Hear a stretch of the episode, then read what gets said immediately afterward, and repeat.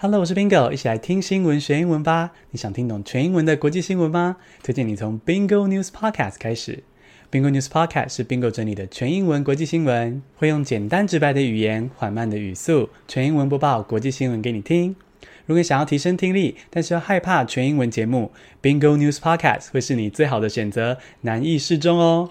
要怎么听到 Bingo News Podcast 呢？只要来泽泽订阅，每天赞助 Bingo 不到四元，每月就有两集 Bingo News Podcast 可以重复听、重复练习哦。而且啊，如果订阅后觉得不适合的话，随时可以退订，所以可以安心来订阅逛逛。现在就先让小星星来试听十一月底的 Bingo News Podcast 节录片段吧。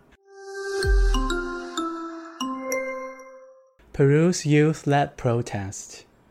Young people are taking to the streets to protest against Peru's Congress. Peru's Congress accused the nation's president of corruption without sufficient proof.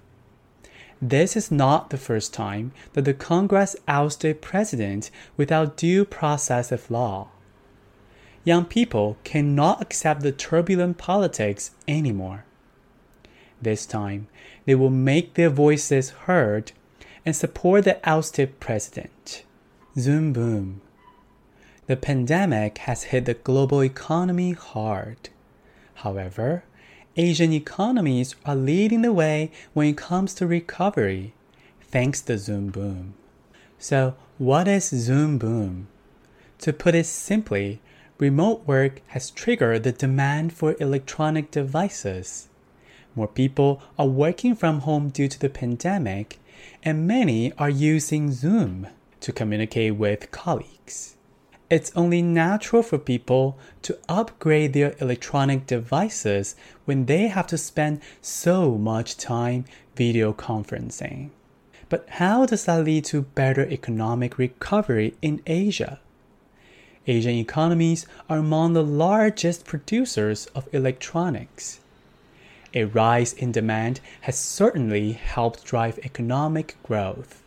Virtual Christmas parties. The holiday season is here. Usually, people travel to places and visit their friends and families during the holidays. However, the pandemic has made it risky to travel and gather with friends and family members. As a result, healthy officials advise families not to hold in person events with multiple households. Instead, connect with families through virtual gatherings. It's definitely inconvenient, but maybe we will see some creative ways of celebration this year. 恭喜你试听了一集 Bingo News Podcast。